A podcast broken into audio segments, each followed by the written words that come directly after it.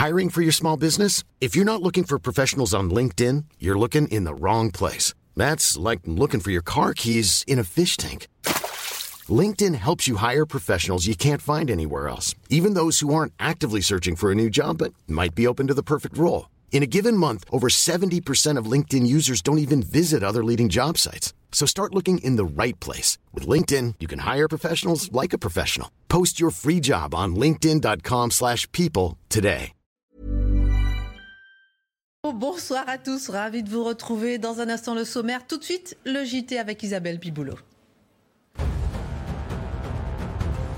À Grenoble, le port du burkini dans les piscines municipales interdit. Le Conseil d'État a tranché, donnant ainsi raison à la préfecture de l'Isère. Dans sa décision, la plus haute juridiction administrative a estimé que le nouveau règlement des piscines imposé par la municipalité grenobloise constituait une dérogation très ciblée destinée à satisfaire une revendication religieuse. Emmanuel Macron s'est entretenu avec le secrétaire général de l'OTAN à l'Elysée, une rencontre en amont du sommet prévu à Madrid du 28 au 30 juin prochain. Le président de la République a redit son soutien à la Finlande et la Suède dans leur choix de rejoindre l'Alliance. Il souhaite également demander de la clarté à la Turquie quant à son positionnement sur le sujet. La Russie menace la Lituanie. Moscou promet des mesures sérieuses contre le pays après des restrictions pour certaines marchandises transitant vers l'enclave de Kaliningrad. Le Kremlin accuse l'Union européenne d'encourager une escalade des tensions avec les sanctions à son encontre. Des représailles suivront, a déclaré la diplomatie russe. Au sommaire ce soir, Elisabeth Borne démissionne, démission refusée. Jean-Luc Mélenchon, star de l'Assemblée, sans être député. Emmanuel Macron, président mais enfermé à l'Élysée. Le parti présidentiel qui cherche à gouverner, déjà menacé par un vote de défiance. Mais comment en est-on arrivé là? Et si c'est la peur du peuple qui habite les élites qui nous entraîne dans cette crise politique? L'édito de Mathieu Bobcoté. En l'absence d'une coalition politique, ira-t-on vers une crise économique majeure? Est-ce que seul un accord entre Ensemble et LR permettra de faire les réformes nécessaires afin d'éviter une éventuelle catastrophe économique majeure? L'analyse de Dimitri Pavlenko. Alors que le grand oral du bac a commencé cette semaine, une épreuve nouvelle pour la seconde année euh, consécutive, on se demandera si le grand oral est un moyen de sélection destiné à favoriser ou non certains milieux, certaines origines. Qui est le grand gagnant et le grand perdant de cet oral? Le décryptage de Charlotte Dornelas. En ce 21 juin 1527 meurt Machiavel, Nicolas Machiavel qui a marqué l'histoire sur la façon de gouverner avec une pointe de cynisme que d'élèves aujourd'hui. Mais qui était cet homme qui en réalité, ne fut jamais au pouvoir, mais écrivit sur la façon de gouverner? Marc Menon raconte. Et revoilà des chiffres de l'immigration qui démontrent une immigration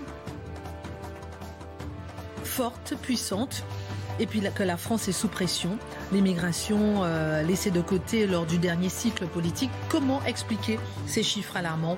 Va-t-on vers une mutation démographique L'édito de Mathieu Boccoté. Une heure pour prendre un peu de hauteur. Et c'est parti, et c'est maintenant.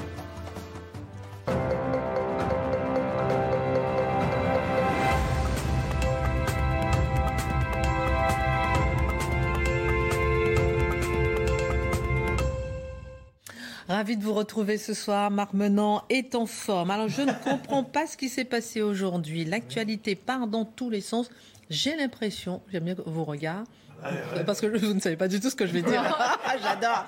Non, mais j'ai l'impression qu'on est en train de voir la fin de la Ve République sous nos yeux. Une crise de régime, comme dirait l'autre. Une crise de régime, comme vous disiez. Brillante Mais ça peut, ça peut, réussir à certains. Je ne suis pas d'accord. pas d'accord. Alors, je vous propose qu'on fasse un petit débat là-dessus dans un instant. D'accord? J'improvise là comme ça parce que quand même, il s'est passé, non, il s'est passé quand même des choses aujourd'hui. Je comprends pas. On en parle dans un instant. Bon, alors voilà, on improvise. Mais on commence avec votre édito. Vous êtes en forme On peut commencer? Absolument. Alors Mathieu, en forme. C'est un secret, peut-être un des secrets les moins bien gardés du monde occidental contemporain. Les élites se méfient du peuple. Plus encore, elles en ont peur. La chose est aussi vraie en France et euh, il est possible de lire la réaction du commentaire aux élections législatives à cette lumière. Alors posons la question, pourquoi ont-elles peur du peuple? De quoi est-on, euh, les élites ont-elles peur réellement? Oui, la peur du peuple, je crois que c'est un des sentiments qui constituent la vie politique contemporaine, mais sentiments, euh, je dirais, à la fois inavoués et confessés selon les circonstances. Mais avant, avant de mentionner cette peur du peuple, il faut mentionner, je crois, le mépris du peuple qui est très présent dans une bonne partie de la classe dirigeante. Mépris du peuple, de quelle manière? Eh On l'a vu, par exemple, dans l'accueil des nouveaux élus à l'Assemblée nationale ces derniers jours, où on voit une bonne partie du commentariat s'amuser du profil des nouveaux venus. Alors, on regarde ça, puis on se dit, je, résume l'état d'esprit, parce qu'on présente toujours les nouveaux venus de manière un peu inattendue. On dit, oh, quelle formation, oh, quel étrange parcours de vie. Hein? En gros, qu'est-ce que ce type vient faire ici? Et la question qui commande l'esprit plusieurs, c'est, mais qui sont ces gens? Qui sont ces ploucs et ces bouseux qui viennent rejoindre l'Assemblée alors qu'ils n'ont pas la formation requise pour cela, alors qu'ils n'ont pas fait les grandes écoles, alors qu'ils n'ont pas fait le suivi de parcours qui peut conduire, sinon au palais de l'État, à tout le moins à l'Assemblée où le peuple s'exprime, nous sommes dans une situation. Qu'est-ce qu'un régime politique qui se qualifie? C'est un régime où une seule classe sociale a accès finalement aux institutions du pouvoir et de la représentation. Et qu'est-ce qu'on voit Qu'est-ce voit ces jours-ci? C'est qu'une catégorie nouvelle de la population, des catégories nouvelles de la population émergent.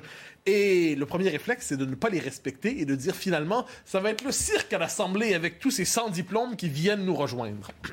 Mais prenons le problème sans mépris. Prenons le problème sans mépris. Qu'est-ce qu'on a vu dimanche dernier, on assiste à un renouvellement de la sociologique de la classe politique. C'est-à-dire qu'il y a des catégories sociales qui n'appartenaient, qui ne conduisaient pas au pouvoir, des catégories sociales qui étaient laissées de côté, des catégories sociales qui étaient soit abandonnées, soit traitées avec euh, mépris, sans considération qui trouve dans les partis populistes, donc des partis contestataires, un mode d'accès justement à l'espace politique. Autrement dit, on pourrait dire que les classes sociales ou les catégories sociales désœuvrées ou abandonnées sont capables dans les circonstances, de générer leurs propres élites politiques. Donc, une contre-élite politique est en train de naître à travers les partis dits populistes. Et là, là-dessus, je mets les deux à égalité, à la fois euh, le RN et la, France insoumise, ou la NUPES, mais plus particulièrement la France insoumise, soyons sérieux. Donc, on est devant la formation d'une contre-élite politique, et les partis politiques, de ce point de vue, renouent avec leur rôle historique. Le rôle des partis politiques, si on s'intéresse, alors là, je vais faire le malin, mais à la sociologie politique italienne du début du 20e siècle. Ça va de soi, bien sûr. Comme nous sommes tous familiers avec cela. Alors, Gaetano Mosca, Vilfredo Pareto, Roberto Michel, on connaît tous. Bon, ayant fait le malin, j'adore ça faire ça, euh, ayant fait le malin, eh bien, il nous dit que le rôle des partis, c'était justement, dans une, euh, une, société, de faire apparaître des élites alternatives, de permettre à des catégories de la population qui étaient laissées de côté de rejoindre finalement, de produire de nouvelles élites. Et c'est ce qu'on voit, je crois, depuis, euh, en fait, depuis dimanche, quand on regarde la nouvelle sociologie du corps euh, des élus, du, du corps de l'Assemblée. Une fois que c'est dit, au-delà de la question du mépris, la question de la peur qu'on a abordée me semble la plus intéressante. Pourquoi? Parce qu'on voit véritablement cette réaction panique, cette réaction qui, en gros, on se dit quand le peuple s'en mêle, le peuple s'en mêle. Hein? Euh, on l'écrit différemment dans les deux cas, c'était pas mal. Hein? Donc, donc le peuple qui, se mêlant, se mêlant de politique, risque de troubler les schémas bien établis de ce qu'on appelle le progrès.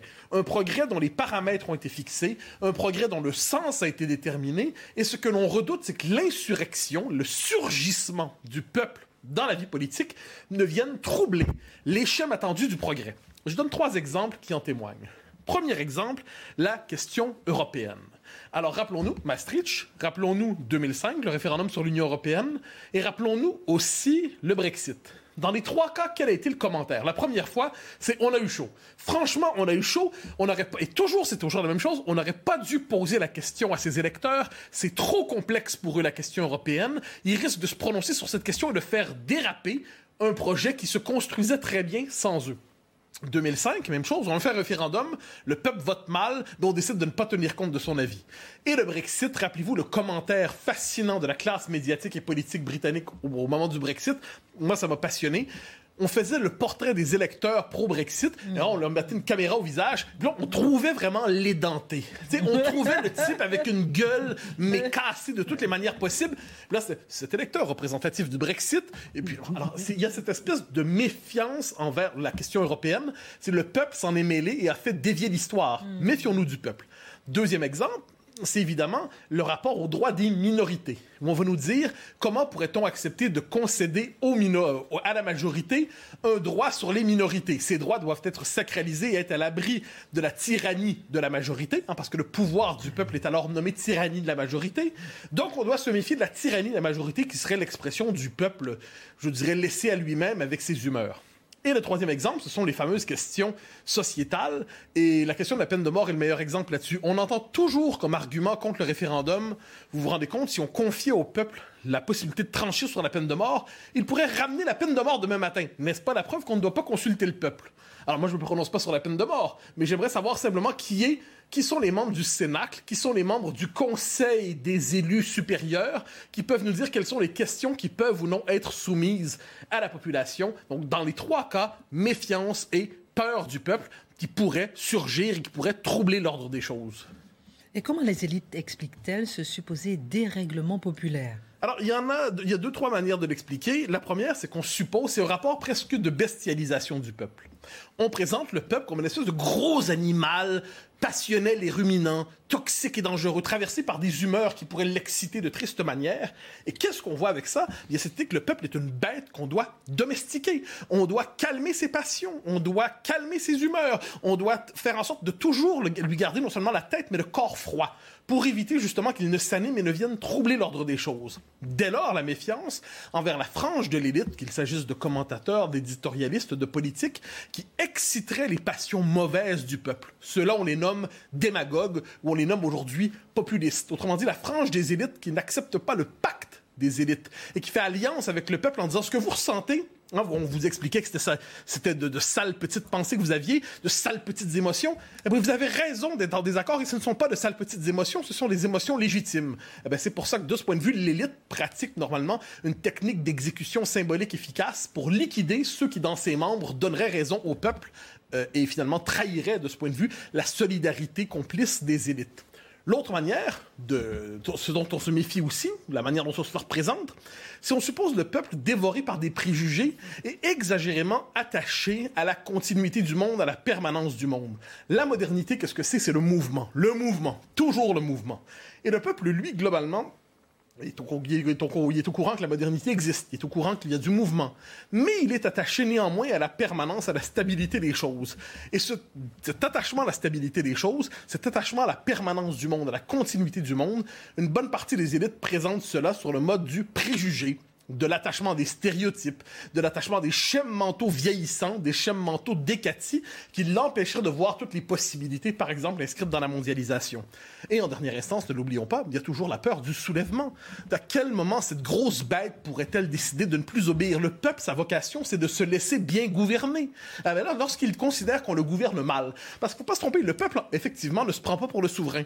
Le peuple attend, cela dit, des dirigeants justes, des dirigeants qui ont une autorité légitime et qui ne voient pas leur autorité confisquée par une oligarchie. Hein, vous savez, les quelques-uns qui, on va parler de Machiavel dans quelques instants, les quelques-uns qui prétendent justement s'emparer du pouvoir du peuple et déloger le souverain. Le, le, côté monarchiste du peuple a toujours existé, c'est-à-dire il nous faut une figure forte qui est capable de capter nos, désirs, nos aspirations, sans que les élites ne détournent cela. Bon, eh bien, on a toujours peur d'un soulèvement du peuple qui viendrait troubler la vie démocratique, soit sur le mode du référendum, je l'évoquais, ou encore sur le mode du vrai soulèvement. Rappelez-vous les premiers jours des Gilets jaunes, avant que tout ça soit récupéré évidemment par l'extrême gauche. Tellement de questions à vous poser, mais une dernière question. Que font les élites pour éviter que le peuple ne s'empare de la vie politique? Alors, dans la mesure du possible, on cherche à le consulter le moins possible. Donc, la meilleure manière de ne pas avoir la vie de quelqu'un, c'est de ne pas lui demander. Hein. Donc, on dit, mais le référendum, le moins possible, le référendum, c'est trop complexe, surtout c'est trop simple. Les questions sont complexes. Le traité européen dont on veut vous parler a 3826 pages. Tous ne l'ayant pas lu, comment pourrait-il se prononcer? Bon, alors il y a cette idée justement que le référendum serait un instrument de simplification abusive de la vie politique. Ne pas le peuple. Ou alors, ou plus encore, méfions-nous de toute forme de référendum d'initiative citoyenne, qu'on en pense du bien ou du mal, la question n'est pas là. On s'en méfie, pourquoi? Parce que ça permettrait à des militants ou à la population, plus largement, d'imposer ses propres thèmes dans l'agenda politique et de ne pas laisser les élites globalement fixer l'agenda politique. Ou alors, on peut discréditer les mouvements, les partis par lesquels ils s'expriment le, traité de populiste, d'extrémiste et tout le tralala. C'est une manière de dire, bon, le peuple s'exprime, on ne peut pas faire autrement, il est dans le portrait, mais à tout le moins, sachez que cette expression est disqualifiée. Il y a aussi évidemment le transfert de pouvoir des élus vers les tribunaux d'une manière ou de l'autre, c'est-à-dire ou les grandes administrations. Le pouvoir des élus, puisqu'ils dépendent de la population, ce qu'on appelle les humeurs populaires, mieux vaut transférer ça vers des figures éclairées, des grands sages, des grands technocrates qui, eux, auraient un regard sous le signe de la raison plutôt que des passions. On cherche à limiter sa parole, bien évidemment, par toutes ces lois, vous savez, sur les propos haineux, qui servent normalement à qualifier de propos haineux les propos qui sont en désaccord avec l'idéologie dominante. On cherche à leur rééduquer, évidemment, les campagnes de sensibilisation à répétition que nous connaissons soit à l'école. Les programmes scolaires, ne l'oublions pas, sont passés depuis longtemps de l'instruction à la rééducation, mais les campagnes de sensibilisation, entre guillemets, qui sont très présentes dans la vie publique, une forme de conditionnement mental pour être capable de dire au peuple, pense autrement, pense mieux. Pourrions-nous fabriquer un nouveau peuple, si possible, à tout le moins nous essaierons? Autrement dit, on cherche à le déposséder. Et de ce point de vue, qu'est-ce que le populisme? Ben, Je dirais que c'est la réponse, quelquefois brutale, quelquefois légitime, mais que nous devons comprendre, la réponse à cette dépossession très intéressant. Je mets toutes les, milliards de questions que j'aurais envie de vous poser de côté, mais je en garde une, peut-être un peu choc, mais, mais souvent les gens euh, prennent comme exemple la peur du peuple en prenant cet exemple d'Hitler qui est arrivé par la démocratie, par les unes, et qui a tout bouleversé. Vrai ou faux Juste ou pas juste Juste après la Minute Info, répondez-moi.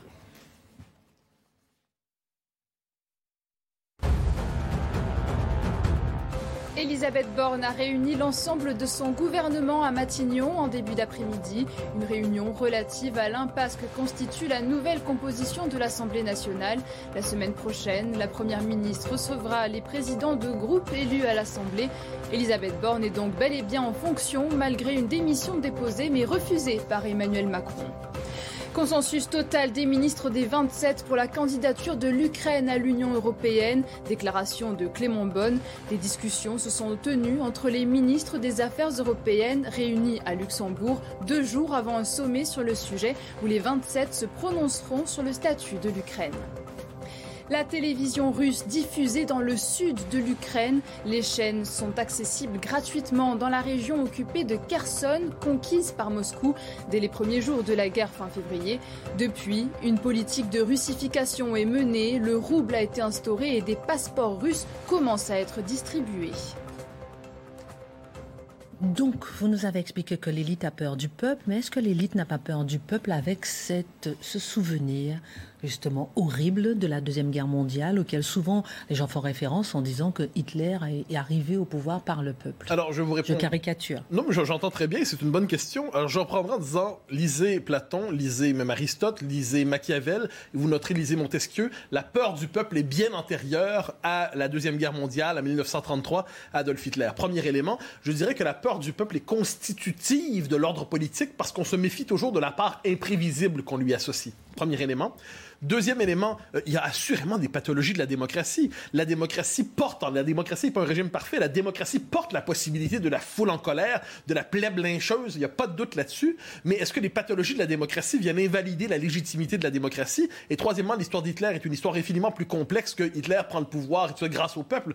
Il prend le pouvoir, il n'est pas majoritaire. Ensuite, il joue les institutions, il abolit les, libertés constitutionnelles, il s'arroge de manière illégitime les pleins pouvoirs et il mène la politique destructrice et qu'on lui connaît. Donc l'exemple hitlérien est instrumentalisé souvent pour faire le procès de tout appel au peuple. À ce que j'en sais, le général de Gaulle qui arrive après euh, Adolf Hitler une politique d'appel au peuple régulière pour fonder la légitimité de son action, la légitimité de sa politique et la légitimité de son retour au pouvoir. Il veut même fonder un ordre constitutionnel qui permettra d'avoir un meilleur rapport, une meilleure expression de la souveraineté populaire. À ce que j'en sais, le général de Gaulle n'était pas hitlérien. Puis, et puis Hitler, là en l'occurrence, il est servi par toute une élite qui le pousse à prendre le pouvoir. Tout seul, il n'y serait pas arrivé. C'est-à-dire que derrière, il y a les forces de l'argent, entre autres, qui veulent que ce soit lui qui soit élu comme chancelier. Dans un instant, vous allez nous parler de Machiavel. Ça nous intéresse beaucoup, mon cher Marc. Machiavel. Mhm. La façon de gouverner à la Machiavel. On en parle dans un instant. Dimitri, euh, derrière la crise politique, avec une France ingouvernable, certains voient aussi se défiler donc une crise économique. Qu'est-ce qui se passerait en effet euh, s'il devient impossible de réformer? Euh, Dans le point, l'économiste Christian Saint-Étienne estime que seule une alliance entre les macronistes et les républicains peut éviter la catastrophe Va-t-on s'en sortir? Alors, deux, trois remarques. D'abord, à propos de cette alliance entre les macronistes et LR, tout le problème est que LR refuse l'alliance à ce stade. Je pense qu'ils sont un peu euh, échaudés par l'expérience. Ils ont un peu de raison de se méfier parce qu'à chaque fois qu'Emmanuel Macron a tendu sa main à un camp, que ce soit à la gauche ou à la droite, ça a été pour le, désosser. Donc, euh, on comprend leur prudence. Ensuite, euh, je dirais une chose, c'est est-ce que ne pas pouvoir réformer, c'est grave, docteur? Est-ce que la France est foutue si on peut plus réformer? Alors moi, je vais faire mon malin aussi. Je vais euh, invoquer ah. l'histoire. À chacun son malin. Marc, vous confirmerez. Quand Charles VII réunit les États généraux en 1439, quand il s'achève, on lui dit mais sire, quand est-ce que on quand convoquerons-nous les prochains États généraux? Et lui dit la prochaine fois qu'il y aura nécessité de faire des lois et ce sera la fois suivante en 1560, donc 120 ans plus tard. Comme quoi on peut tout à fait gouverner sans forcément légiférer comme des fous furieux à raison d'une centaine de textes par an, comme on s'est habitué en fait à le mm. vivre, parce qu'on a un système qui fait que euh, par le fait majoritaire, quand le président de la République a une majorité solide à l'Assemblée, moindre problème est, l'objet d'une nouvelle loi. Et d'ailleurs, on sait sans appliquer celles qui sont déjà bien évidemment, c'est combien de textes sans appliquer les décrets. Vous avez raison. Combien de textes ne reçoivent jamais les décrets d'application qui permettent ensuite de les traduire dans les faits? Donc, est-ce que ne pas réformer, c'est grave, docteur? On peut répondre que a priori, pas forcément. Alors, est-ce que pour autant, dans le contexte politique actuel, d'une majorité relative assez courte quand même pour Emmanuel Macron, la France est-elle condamnée à l'immobilisme? S'il se présente une grave crise, qu'il faut absolument prendre des décisions, est-ce qu'on est foutu? Est-ce qu'il n'a aucune marge de manœuvre Emmanuel Macron? Eh bien moi je ne pense pas, en fait, à rebours de ce que dit Christian Saint-Etienne, qui plaide en fait pour sa paroisse dans cette interview au point, il explique que lui est de centre droit. Il aurait aimé que ce soit Catherine Vautrin, la LR, qui soit première ministre et que donc les circonstances font que ce serait bien si c'était Catherine Vautrin qui remplaçait Elisabeth Borne. Il a ce propos politique. Bon, si on regarde sur un plan purement économique, d'abord, regardons quelles sont les mesures économiques qu'envisage Emmanuel Macron. On a dit beaucoup sur ce plateau, il n'a pas de programme. L'air de rien, il avait quand même annoncé des choses dans les mois qui précèdent. Alors, je vous propose de faire une liste non exhaustive des grandes mesures économiques qu'il propose. Donc, si vous regardez, par exemple, à la rubrique travail, on va commencer par ça. Euh, alors, rebaptisé plein emploi. Hein. Le ministère du Travail s'appelle ministère du plein emploi puisque c'est l'objectif. Alors, il y a d'abord ce projet de transformation de Pôle emploi en France Travail. Vous vous en souvenez, Emmanuel Macron en avait parlé. Donc, l'idée étant de réunir tout ce qui fait de l'emploi en France, euh, Pôle emploi, mais aussi euh, ce qui se fait au niveau des départements, au niveau des régions, dans les associations. On crée une sorte de guichet unique, les missions locales aussi. Hein. On crée un guichet unique et, et le demandeur d'emploi se présente à France Travail et tout est centralisé. Alors, c'est une réforme qui est technique qui est très cher, qui est très compliqué, mais politiquement, c'est assez secondaire. Je veux dire, il n'y a pas un enjeu faramineux, un enjeu politique droite-gauche derrière la création de, France Travail.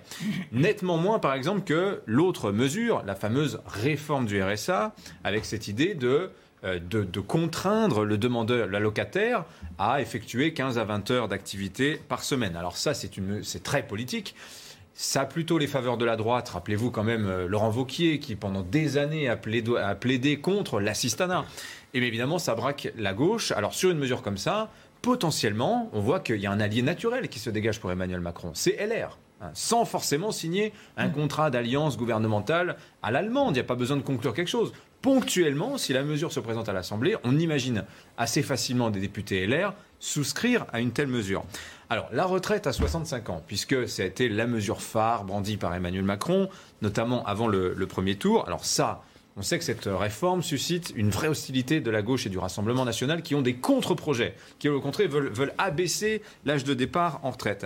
Mais vous regardez encore une fois chez LR, ces gens-là ne peuvent pas s'être plaints pendant des mois qu'Emmanuel Macron pillait le programme de Valérie Pécresse, et le jour où le texte se présenterait à l'Assemblée nationale, si un jour il y parvient, voter contre puisque c'est précisément la mesure que proposait Valérie Pécresse. Et d'ailleurs, Emmanuel Macron a dit peut-être 64 ans, bref. Hmm.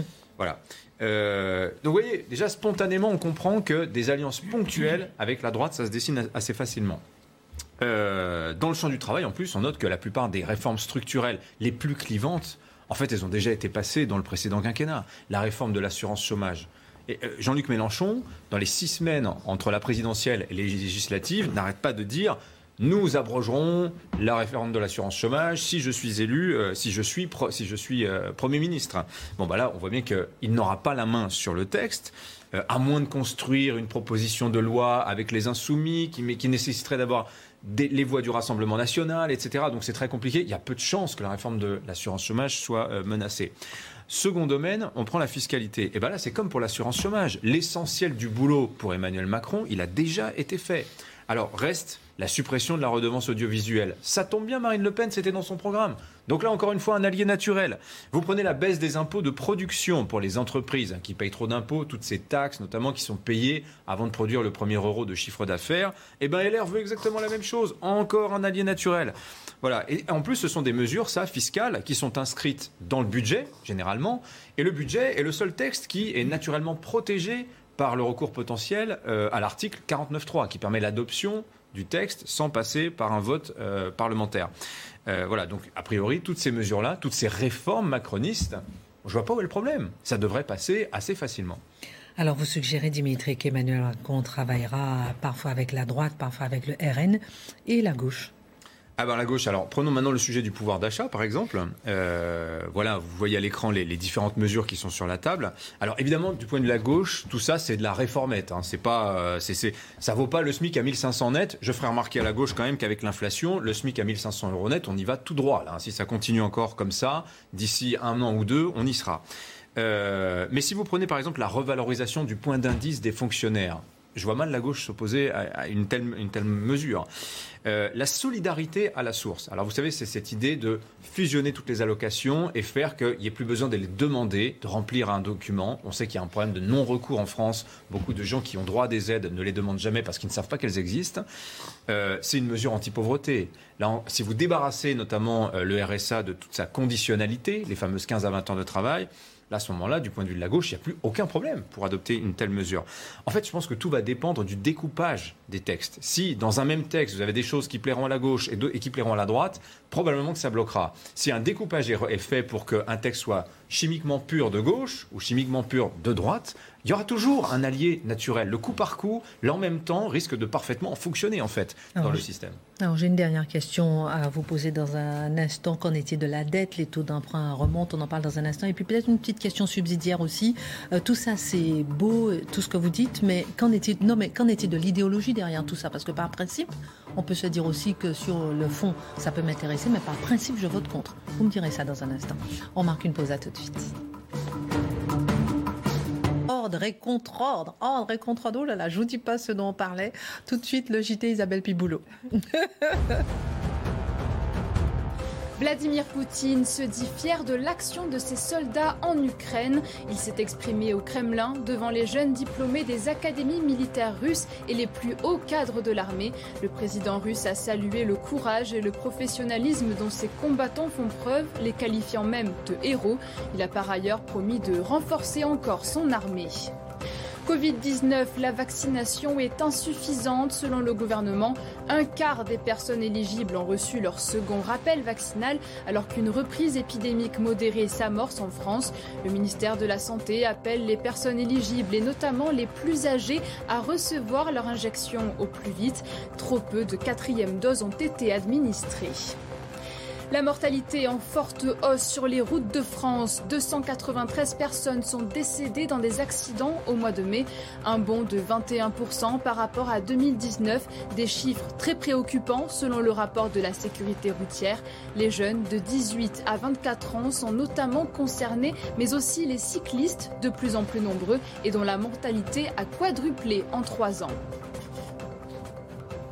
Alors Dimitri, tout ce que vous avez expliqué, que finalement Emmanuel Macron peut arriver à gouverner, un peu avec la droite, un peu avec la gauche, mais si idéologiquement, même si le texte convient et que tout le monde vote non, euh, vous voyez ce que je veux dire? C'est possible ça. Oui, oui l'esprit de contradiction. Hum. Après, il y a aussi peut-être, je pense, ce travers que euh, les économistes croient toujours que les gens sont, sont, par définition des purs esprits raisonnables, hein, hum. qu'on ne fonctionne qu'avec la raison. Et vous avez raison que quand la politique s'en mêle, on a beau considérer que la mesure est excellente, Hmm. Si politiquement ça vaut le coup de déstabiliser le président de la République, on votera contre. Évidemment, vous avez complètement. Donc il y a cette petite marge de manœuvre. Mais c'est vrai que la souplesse, euh, la plasticité intellectuelle du programme d'Emmanuel Macron, un coup à gauche, un coup à droite, ce côté attrape-tout, lui permet quand même euh, d'envisager de faire passer quelques mesures. C'est-à-dire que le gouvernement va devoir choisir ses priorités, sans doute hmm. beaucoup plus négocier, et il y aura sans doute beaucoup moins de textes et de lois. Et de ce point de vue, je vous ai dit, je pense que malgré tout ça, c'est quand même une bonne chose. Je vais vous demander hein, tout à l'heure si on est à la fin de la Ve République. Ça m'intéresse de vous entendre là-dessus. Dernière question, euh, Dimitri, qu'en est-il de la dette? On a vu que les taux euh, d'emprunt remontent. Alors, C'était prévu. Hein. Est-ce que ça signifie que les marchés sont en train d'attaquer la France? Parce que la, situation politique du pays est considérée comme dangereuse du point de vue des marchés Ça, c'est une vraie question. Parce que là, actuellement, la France, aujourd'hui, elle emprunte à 2,32%. Enfin, c'est le taux auquel s'échange le, le 10 ans français. Donc, euh, quand Emmanuel Macron est réélu, c'était à 1,5 et on était à 0, je vous rappelle, au mois de décembre, hein, mi-décembre. Hein. Donc oui, effectivement, le taux remonte et dans, les obligations, c'est la différence des actions. Quand les, actions montent, ça veut dire qu'elles sont demandées. Quand les obligations montent, c'est le contraire. Il faut rémunérer le risque. Hein. donc si le taux d'une obligation d'État monte, ça veut dire que personne n'en veut. Donc là, effectivement, on a ce contexte. Alors, ça n'a rien à voir en fait avec la situation politique française. Je pense que les marchés globalement font confiance à Emmanuel Macron, se disent la France n'est pas encore dans une situation absolument catastrophique.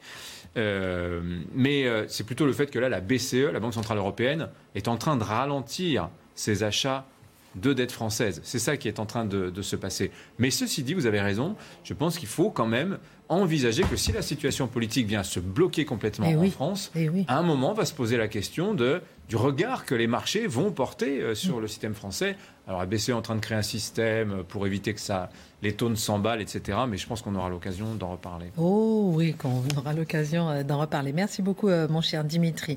Euh, juste avant Charlotte, dans un instant, on va faire un tour de table. Est-ce que c'est la fin de la Ve République? J'ai envie d'avoir votre regard sur ces images qu'on a vues aujourd'hui, les danses devant l'Assemblée, le zouk, en veux-tu, en voilà, la créolisation à la Mélenchon, les photos des 72 députés, cette opération de com. J'ai envie de vous entendre là là on en parlera. On parlera de votre livre, le petit, le petit euh, conseil lecture aujourd'hui. Et puis une petite annonce à vous faire aujourd'hui. Oh, chaque jour, sa petite annonce. Toute petite aujourd'hui, tout à l'heure, dans un instant. Juste avant. C'était le premier jour, euh, hier, du grand oral du baccalauréat. Euh, c'est une nouveauté de la réforme Blanquer, ma chère Charlotte, et surtout la première édition sans Covid. Alors on rappelle, hein, c'est une vieille tradition avant hein, de l'oral du bac, et puis, mais qui revient un peu en force. Comment comprendre cette épreuve? Parce que derrière cette épreuve, on se pose beaucoup de questions. Oui, alors c'est vrai que d'abord on la connaît pas trop cette épreuve puisque ça a changé en effet l'année dernière, mais bon c'était avec le Covid. On avait surtout entendu des profs qui nous avaient dit que l'organisation était catastrophique et que ni eux ni les élèves n'avaient vraiment compris ce qui se passait. Euh, donc j'ai cherché à savoir exactement ce que c'était que ce grand oral. Alors c'est un mot un peu pompeux pour un oral qui est surtout assez petit en fait. Euh, alors c'est quand même le, le, mot grand oral compte simplement dans la place que ça prend dans la note finale du bac. C'est coefficient 10 pour les filières générales et 14 pour les filières euh, technologiques. Donc c'est vraiment quelque chose d'important dans euh, l'obtention euh, pour obtenir son bac. donc en ça, c'est un grand oral dans, dans, le bac. Alors en gros, les élèves, ils doivent choisir. Vous savez que maintenant, en terminale, ils ont des spécialités. Ils choisissent les matières qu'ils vont suivre. Ils ont deux sujets qu'ils choisissent pendant l'année, donc ils choisissent eux-mêmes le sujet dans le programme évidemment qui est celui euh, de leur terminale selon leur spécialité. Hmm. Ils font valider ces sujets par leurs professeurs et ensuite ils sont, selon les professeurs que j'ai eu au téléphone, censés faire des recherches pendant le reste de l'année pour construire leur argumentation sur ces différents sujets.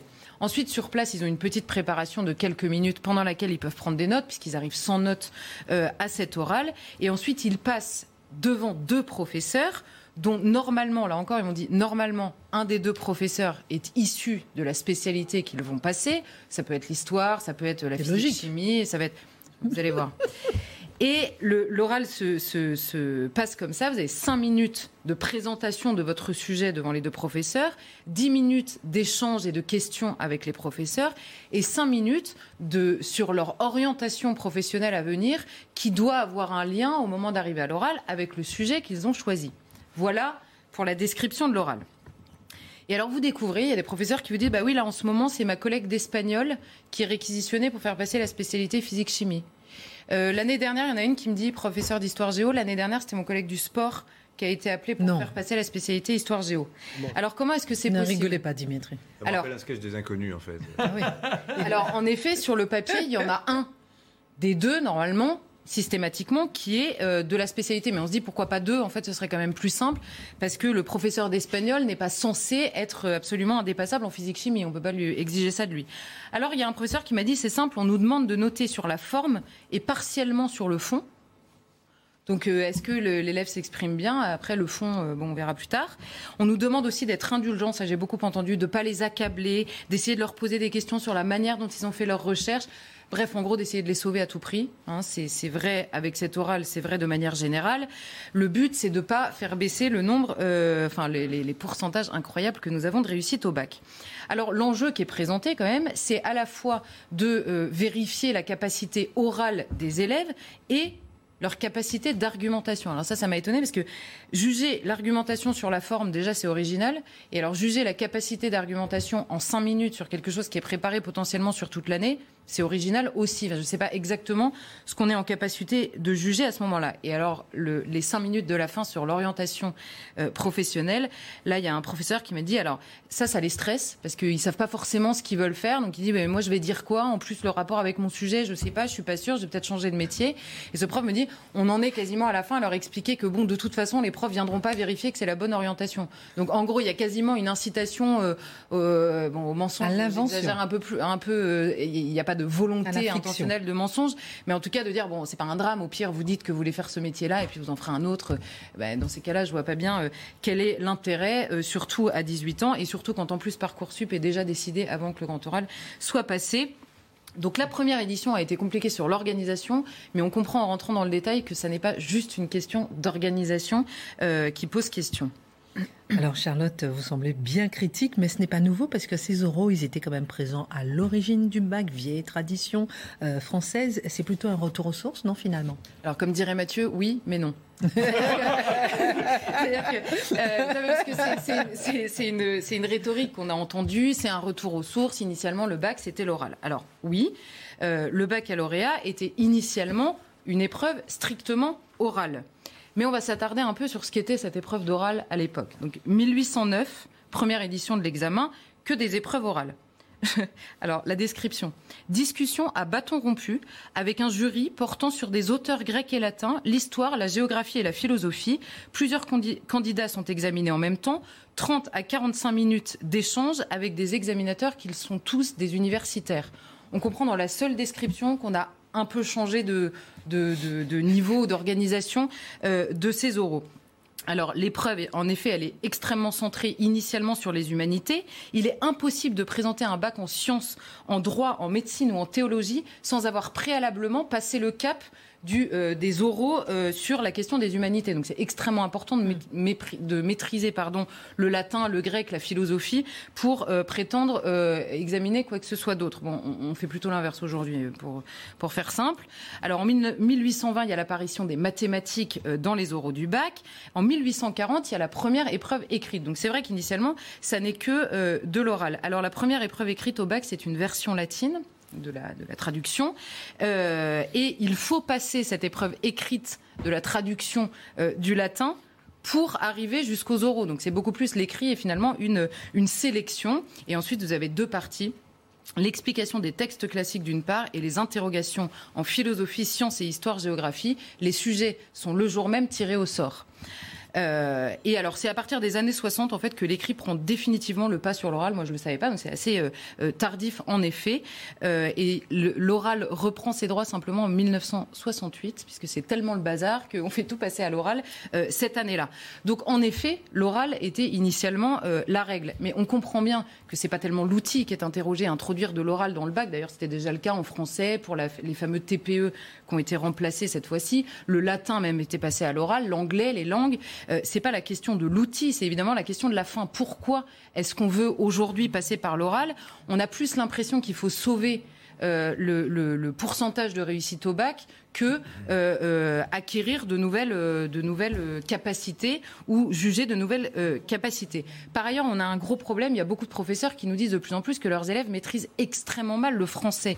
La priorité évidente, c'est d'augmenter la maîtrise du français, du vocabulaire, de la grammaire, avant d'imaginer euh, juger des capacités oratoires. Pourquoi? Parce que, en pensant aux élèves en premier lieu, une déficience sur la maîtrise basique de la langue française ne se rattrape pas après avoir passé son bac. L'inverse est vrai. L'art oratoire, vous pouvez le travailler une fois que vous êtes adulte et une fois que vous avez passé votre bac sur, évidemment, euh, la maîtrise initiale. Donc oui, c'était de l'oral initialement, mais on a vraiment changé d'épreuve et il est un peu malhonnête de nous expliquer que tout ça n'est qu'un retour aux sources hum. euh, pour calmer les ardeurs des réactionnaires euh, du pays.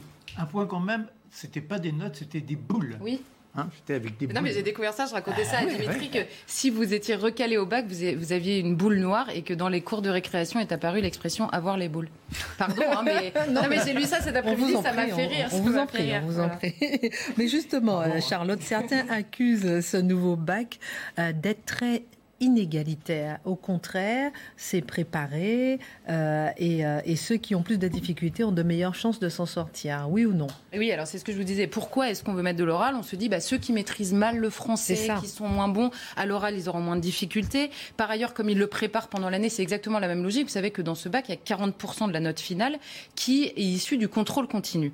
Alors quand on regarde ça, on se dit, quelle est la question de l'égalité? Est-ce qu'on ne confond pas égalité et équité? C'est-à-dire, est-ce qu'on donne le même nombre de chance à partir du moment où les élèves travaillent, à partir du moment où ils exercent leurs talents qui sont évidemment différents Et est-ce que sanctionner à la fin le travail en fonction des talents différents, est-ce que c'est de l'inégalité ou tout simplement de l'équité pour permettre, euh, c'est vrai, de, sanctionner un niveau euh, qui est différent selon les élèves et donc de permettre aux très bons élèves mmh. de s'en sortir, mais d'où qu'ils viennent? Là, le problème, c'est que quand vous ne faites pas de tri et que vous dites tout le monde, on va baisser le niveau en gros, et surtout les choses que l'on sanctionne, et tout le monde va pouvoir finalement se hisser à la barre euh, du bac, le tri, il faut qu'il se fasse autrement. Alors j'ai trouvé l'expression, c'est dans les filières sélectives. Vous savez, euh, euh, on, dit bah, pour aller faire de la philo en fac en première année, globalement, vous allez tous pouvoir vous inscrire. Par contre, le jour où vous devez construire un avion, on va quand même faire un tri un peu sélectif. Vous voyez? Donc, évidemment, il y a un moment où il va falloir faire un tri. Et là, le tri, comment est-ce qu'il se fait? Comment est-ce qu'il se fait? Eh ben, c'est bien simple. Il se fait sur le nom de votre lycée et il se fait sur le, ce qu'ils appellent les notes de bas de CV, c'est-à-dire pas les notes de votre lycée, puisqu'on sait qu'il y a des lycées dans lesquels les notes vont être extrêmement fortes par pure démagogie, et d'autres dans lesquels ils vont être extrêmement sévères. Donc simplement, le très bon élève qui travaille beaucoup et qui est dans un lycée qui n'a pas un niveau académique reconnu, alors lui, il s'en sortira plus jamais. Il s'en sortira plus jamais puisqu'il ne pourra plus se faire repérer. Alors tout le monde aura son bac, mais à la fin, les vraiment bons élèves ne sortiront jamais du lot. Et là, s'il n'y a pas une injustice criante, je ne sais pas comment ça s'appelle. Lamentable. Mm. Merci beaucoup, euh, Charles, pour cette démonstration. Euh, la Minute Info. Et ensuite, on va parler de la fin de la Ve République. Point d'interrogation, la drôle de com de la NUP. Point d'interrogation, Machiavel. Point final. Non, pas point final. la Minute Info. Face au risque d'impasse dans l'hémicycle, Emmanuel Macron a reçu les chefs de parti susceptibles d'avoir un groupe à l'Assemblée. Ont été conviés à l'Elysée Christian Jacob, Olivier Faure, François Bayrou, Stanislas Guérini, Marine Le Pen et Fabien Roussel. D'autres représentants seront reçus demain, comme Julien Bayou. Le but étant d'identifier les solutions constructives envisageables au service des Français. Grève dans les RER e vendredi, jour de la finale du top 14 au Stade de France. Plusieurs syndicats appellent à la mobilisation sur les RER e B et D, mais les lignes A et C seront aussi touchées. Les conducteurs franciliens de la SNCF protestent contre des changements de planning qui interviennent parfois la veille de leur prise de service en raison des nombreux travaux sur les lignes. Et outre-Manche, grève de train historique au Royaume-Uni. Elle a commencé aujourd'hui et se poursuivra jeudi et samedi. Plus de 50 000 cheminots sont vent debout. Ils réclament de meilleurs salaires et conditions de travail. Les syndicats dénoncent aussi des milliers de licenciements prévus par les compagnies ferroviaires privées. Il s'agit de la plus grosse perturbation du rail depuis plus de 30 ans dans le pays. Retour sur le plateau de Face à l'info. Dans un instant, on parlera de la 5e République, point d'interrogation, de votre livre euh, Conseil lecture. Une petite annonce à vous faire, toute petite, toute petite. On en parle dans un instant. Pour l'instant, Machiavel, ça nous intéresse, mon cher Marc, parce que Machiavel, c'était le 21 juin 1527, son décès. Mais ce Nicolas Machiavel, qui en réalité n'a pas gouverné, oui, c'est ça On a l'impression de quelqu'un qui serait là à avoir des pouvoirs occultes incarnant le, le cynisme le plus absolu? Ben non. C'est, je dirais, une sorte de théoricien. Il naît dans une famille de nobles en décrépitude. Papa a glissé, il n'est plus que fonctionnaire, fonctionnaire aisé, mais et une maman poétesse. Ah, on aime les mots. Ici, on aurait été fier d'être dans la famille de notre petit Nicolas. Il aura un frère, deux sœurs, et rapidement, sa mère se rend compte qu'il a une sorte d'étincelance de l'esprit. Dit ce sera un grand littérateur. Il sera porté par les mots. Et c'est vrai qu'il se distingue. En revanche, sur le plan physique, c'est pas celui vers lequel les jeunes filles écarquilleraient On l'aperçoit rondement, il est.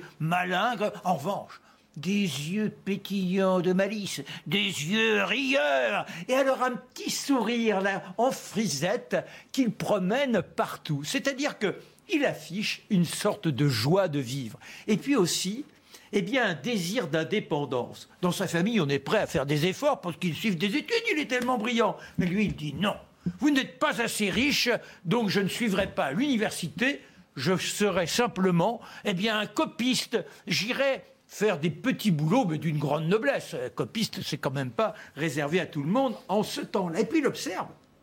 On est en Italie, mais l'Italie à l'époque, c'est du fragmentaire. Ce sont des petits États qui n'arrêtent pas de se guerroyer. C'est un qui apprendra un bout de terrain sur l'un, un bout de terrain sur l'autre. Et au milieu de tout ça, vous avez le pape à Rome et les propres États papaux.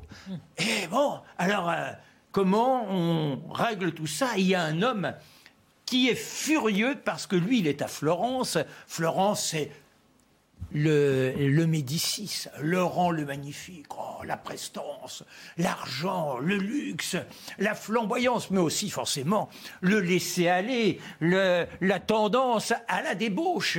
Et on a le moine, Savonarole. Ah, le rouquin, les cheveux hirsutes, vous serez menacés par l'enfer, redressez-vous, redressez-vous. Il arrive à terroriser toute la ville de telle sorte que on se reprend, il y a presque une sorte de morale générale qui s'instaure.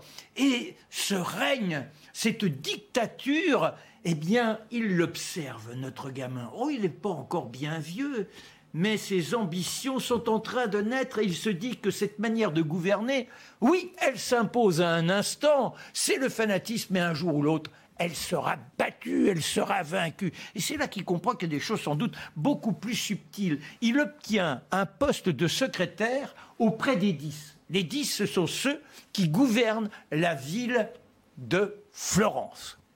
Ça lui permet d'aller beaucoup plus loin arrêtons-nous sur ces soirées. Vous, vous n'écoutez pas. Ce sont des soirées où bah, il a oublié, il a vu que Savonarole, c'était quand même un gaillard qui était peu fréquentable, il termine sur le bûcher, et qu'il était bon de se laisser aller à l'appétit d'essence, etc., etc. Et il aime tout ce qui est, je dirais, frivole, tout ce qui est joyeux. Oui, oui. Et les ribaudes, il côtoie les ribaudes. Il cherche un chef. Alors, on lui demande à un moment donné d'être l'ambassadeur auprès de Catherine Sforza. Catherine Sforza, elle règne en femme sur un de ses États. Elle a besoin de mercenaires. Elle veut traiter avec Florence. Tout ça, ça coince.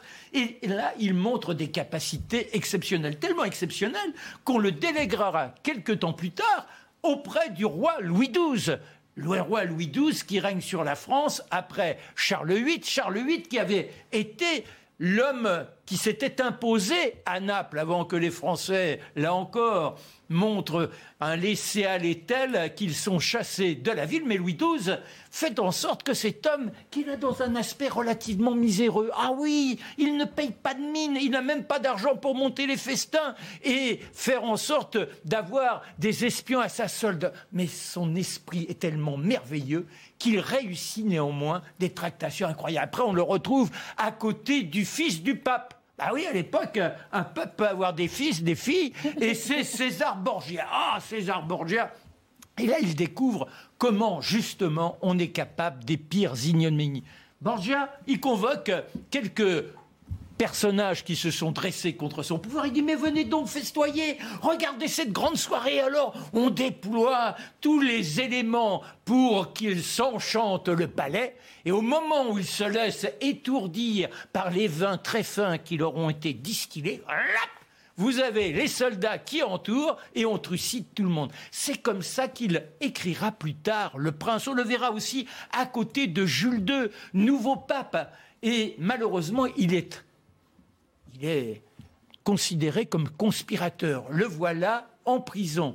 Nouveau pape, il sort de prison et il est condamné à l'exil. Et là, c'est un moment merveilleux. Je l'ai évoqué tout à l'heure avec Mathieu. Mathieu s'est beaucoup inspiré de Machiavel dans son quotidien. Sa compagne me l'a confirmé. Alors donc, oh.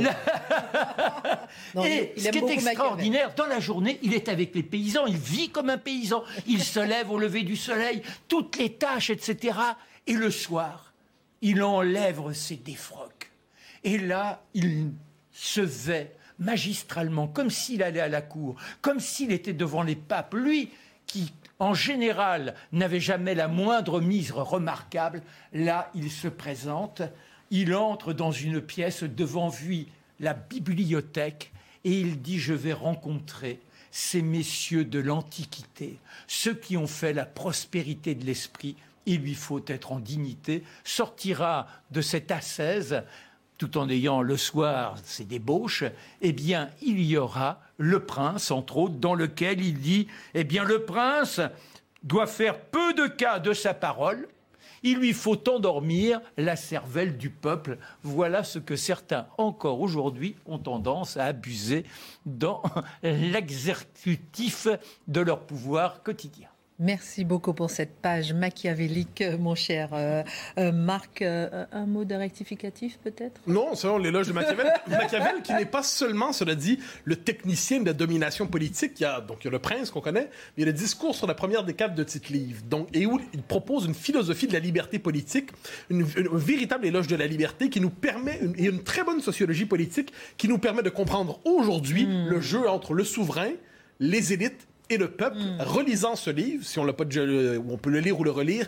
c'est un des très grands classiques de la philosophie politique. Alors, en parlant de livres, justement, votre conseil euh, euh, de lecture du jour, le gaullisme? Oui, le gaullisme d'opposition de Jean Charlot. C'est un classique de la, de l'histoire politique française. Alors, le gaullisme, nous le connaissons à Londres, nous le connaissons aussi au pouvoir 58, le retour du général, mais on oublie que le gaullisme était dans l'opposition sous la quatrième République. Donc, comment ce qu'on pourrait appeler le camp national de l'époque était dans l'opposition? Comment a il traversé ce, ce, traversée du désert et comment est-il parvenu ensuite à prendre le pouvoir après? Il se pourrait que ça en inspire certains au temps présent. Très intéressant, merci. Merci euh, mille fois. Alors, euh, euh, juste peut-être, j'ai envie de vous entendre réagir sur ce qu'on a vu aujourd'hui. ces images des 72 députés de la NUPES qui arrivent à l'Assemblée, qui dansent, qui chantent, qui s'affichent. Jean-Luc Mélenchon, qui n'est pas député, qui au milieu, qui à l'Assemblée, etc. Qu'est-ce que ça vous évoque euh, mon cher Dimitri? Carnaval, fête de la musique. Ah c'est une mise en scène, c'est-à-dire on arrive comme si... Qui marche bah, euh, évidemment, ça tourne énormément, c'est de, de, la communication, c'est l'image. Et ce qui est très intéressant, c'est de voir que le Rassemblement national, au contraire, impose le costume cravate, le tailleur pour les femmes, la politesse absolue à l'égard du personnel de l'Assemblée nationale. Donc, vous voyez, deux contrastes de stratégie. On se souvient de François Ruffin arrivant... Euh, un peu débraillé et, et comment dire, qui se fait rectifier, hein, qui se fait recadrer sur sa tenue. Donc voilà, deux tactiques politiques très différentes. Hein. Charlotte, ensuite Mathieu et Marc. Mais moi, je trouve qu'il y a toujours quelque chose d'assez méprisant, en fait, des gens qu'on représente à ne pas vouloir respecter des codes euh, évidents au moment d'entrer à l'Assemblée nationale. Je ne comprends pas très bien, en fait, ce qui prévaut euh, euh, dans cette idée-là, si ce n'est une espèce de de, ouais, d'affaissement général et de refus par principe de mm. règles après, il y a peut-être la, la, peur de passer pour des ploucs, hein, comme disait tout à l'heure. Euh, Votre regard là-dessus, et puis est-ce qu'on est aussi à la fin de la Ve République? Ce, bah, ce, sont deux, questions en une. Ce sont deux idées de la dissidence. Pour les uns, la dissidence, c'est le relâchement global. Pour les autres, c'est respecter les normes et respecter. Autrement dit, on ne s'habille pas de la même manière si on décide d'aller, je ne sais pas, faire de la, lutte dans la boue ou si on se présente à l'Assemblée nationale. Hein. Il y a chaque institution. On ne se présente pas aux funérailles de sa grand-mère tout mal habillé avec un t-shirt déchiré. on ne devrait pas se présenter comme ça non plus à l'Assemblée nationale. Qui est la grand-mère du coup ah mais c'est la République. Mathieu, je prends un petit peu de temps euh, sur votre chronique, mais c'est quoi? Qu'est-ce qui se passe? Non, mais attendez. Non, mais euh, euh, on n'a pas filmé. Qu'est-ce qui fait Pascal Procès après? C'est pas maintenant, hein? La fête de la musique Bon, on n'a pas fini de bah, Mettez du zouk, mettez de la créolisation. C'est la Mettez-la. Mettez-la. C'est la fête de la musique. Attendez, bah, je viens aussi. Allez. C'est la fête de la musique. Allez, allez, l'impératrice, à sa place. Il me, suffit de. Mais vous allez finir à la, à la lutte, si vous continuez comme ça. Ah, ça, il faut participer à la décadence. Non, non, voilà, avec Mélenchon maintenant. Non, mais on aura tout. La mélenchonisation de Christine Kelly. Je suis déjà créolisée. Vous rappelez ce que disait euh, Léo Ferré, hein, de la barbarie à la décadence, nous passerons par la civilisation. oh là là, pardonnez-moi, je prends un petit peu de temps sur votre chronique, il vous restera très très peu de temps, mais je veux qu'on parle de la Ve République. Pardon, mais ce qu'on voit aujourd'hui, c'est pas la démonstration. On est en train de voir se dérouler sous nos yeux en 10 secondes. Euh, Charlotte, peut-être la fin de la Ve République, là, maintenant bah, ça, va, dépendre un peu de ce qui se passe dans les prochaines semaines, honnêtement. C'est un peu la chronique de Dimitri hier. Il y a tellement de solutions euh, possibles, euh, de réponses possibles, on va dire, à la situation. Moi, je pense que ce qui est en train de se passer, ce qui s'est passé dimanche dernier, euh, signe beaucoup plus, de manière évidente, parce que ça fait longtemps que c'était larvé, mais c'était plus caché, une mort lente mais bien réelle du système démocratique. En tout cas, ça, j'en suis beaucoup plus sûr que. Oui, je crois qu'il y a une sorte de décrépitude. On est arrivé au bout d'un système, mais ça remet en place, au-delà de la République et de ce qui nous gouverne au quotidien, ça remet en cause le, libéralisme et le statut de consommateur dans lequel on nous a contraints, aujourd'hui, les gens ont un appétit d'une autre, vie, d'une vie beaucoup plus galvanisante, d'une vie de réalisation, mais pas de réalisation sur l'ego, mais une réalisation avec un peu plus d'ambition. Ça passe par l'intellect. Alors, euh, je vous savez quoi? On va faire votre chronique juste après la minute info, mais juste avant, je veux juste vous inviter tous à dîner euh, mercredi soir, donc c'est demain, je ne sais plus quel jour. mercredi soir, pour la fin de la saison. C'est ma dernière semaine, puisqu'après, malheureusement, je serai hospitalisée. On se dit tout, entre nous, rien de bien grave, mais je ne serai pas là. Il n'empêche que voilà, c'est ma dernière semaine avec vous. J'aimerais vous inviter à dîner. Je vais inviter Eric Zemmour, qui sera là demain, comme vous le savez, à dîner avec nous. On verra s'il voudra bien ou pas. Euh, sachez que demain, donc, émission spéciale euh, face à l'info avec Eric Zemmour Zemmour, une émission euh, d'une heure, a priori, peut-être en tête à tête, beaucoup de questions à lui poser en tout cas euh, sur euh, son parcours politique, quels sont ses objectifs, où veut-il aller, quel est son regard sur l'analyse politique du moment? Voilà, donc beaucoup de choses à vous dire. Maintenant, la minute info avant de parler de l'immigration pour changer. Nous sommes le 21 juin, l'été est de retour et avec lui la traditionnelle fête de la musique, une 40e édition aujourd'hui. L'idée avait été initiée par Jack Lang, ministre de la Culture, en 1982. Depuis, 120 pays célèbrent eux aussi cette fête. Nombreux sont les artistes à se produire dans les bars, les rues ainsi qu'au palais de l'Élysée. La dégradation orageuse se poursuit en France. 25 départements sont placés en vigilance orange par Météo France, d'ouest en est sur la moitié sud du pays. Des chutes de grêle, des précipitations intenses et de violentes rafales de vent sont attendues. Six départements sont également maintenus en vigilance orange canicule à l'est du pays. Et un mot de sport qui pour entraîner les joueurs du Paris Saint-Germain. Dans un entretien aux Parisiens, le président du club confie espérer un accord avec Christophe Galtier, actuel entraîneur de Nice, et assure n'avoir jamais discuté avec Zinedine Zidane. À son sujet, il décrit un joueur fantastique et un entraîneur exceptionnel, mais le PSG ne l'a pas ciblé pour son banc de touche. Pascal, pour nous a on ne sait plus où on en est, on va lui prendre 30 secondes, ne lui dites pas. Et merci beaucoup en tout cas à ceux qui m'ont emmené du chocolat. Comment il s'appelle? C'est un monsieur que j'ai croisé hier, mais je ne connais pas son prénom. mais qui m'attendait dehors pour vous offrir ces chocolats pour compenser la fois où, où une dame nous avait envoyé du chocolat en vous oubliant initialement. bon, Donc, euh, trop mignon. Merci de prendre soin de mon poids. Tous en conviennent, le sujet de l'immigration a été plutôt laissé de côté lors du dernier cycle politique, Mathieu, comme s'il ne comptait plus, comme s'il ne passionnait plus les Français. Pourtant, les chiffres aujourd'hui dévoilés le confirment, la pression migratoire se confirme, la pause Covid n'aura duré qu'un an. Que vous inspirent euh, les chiffres qui sont tombés alors, devant dire tout cela, environ 2 minutes 30, je, un peu je compresserai mon propos sur l'essentiel. C'est-à-dire, qu'est-ce que l'on voit, qu'est-ce, qui est confirmé aujourd'hui la pression migratoire se poursuit. Elle semble immaîtrisable auprès de nos contemporains. Nos élites ne savent tout simplement pas quoi faire devant cette pression migratoire. Donc la tentation consiste globalement à expliquer que, et c'est la stratégie du déni ou la stratégie du contournement des faits, eh bien, une bonne partie de nos élites, devant, parce qu'ils savent très bien que la population ne s'enthousiasme pas pour cette immigration massive qui transforme fondamentalement le paysage, la réalité, le visage de nos pays. Qu'est-ce qu'on voit? C'est l'immigration massive qui condamne peu à peu les peuples historiques à devenir minoritaires chez eux. Nous le savons.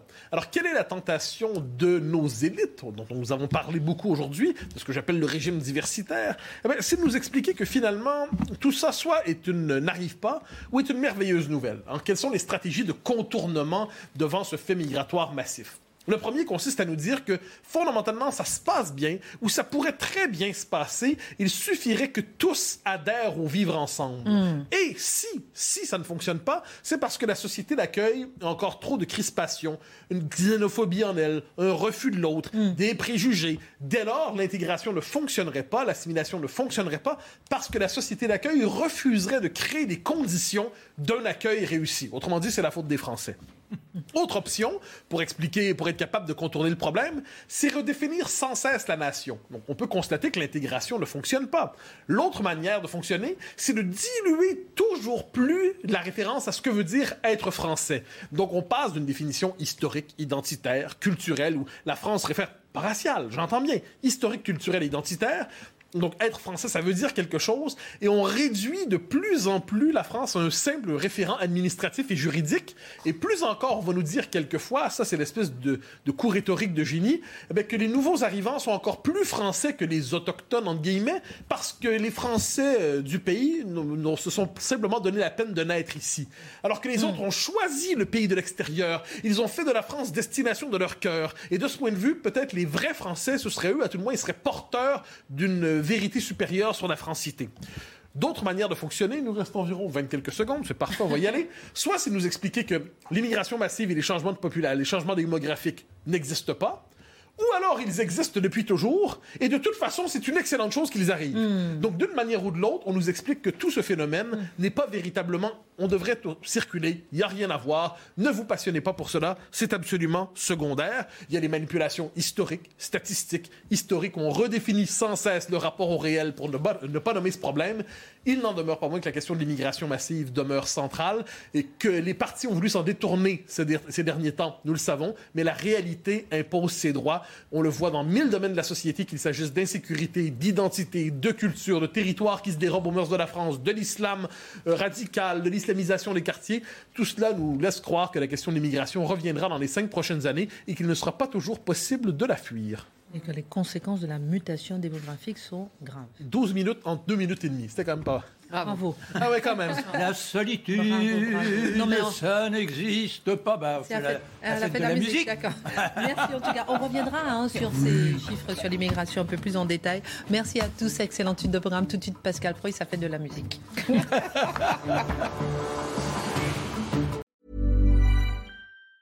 Planning for your next trip? Elevate your travel style with Quince. Quince has all the jet-setting essentials you'll want for your next getaway, like European linen, premium luggage options, buttery soft Italian leather bags, and so much more. And it's all priced at 50 to 80% less than similar brands. Plus, Quince only works with factories that use safe and ethical manufacturing practices. Pack your bags with high-quality essentials you'll be wearing for vacations to come with Quince. Go to quince.com slash trip for free shipping and 365-day returns.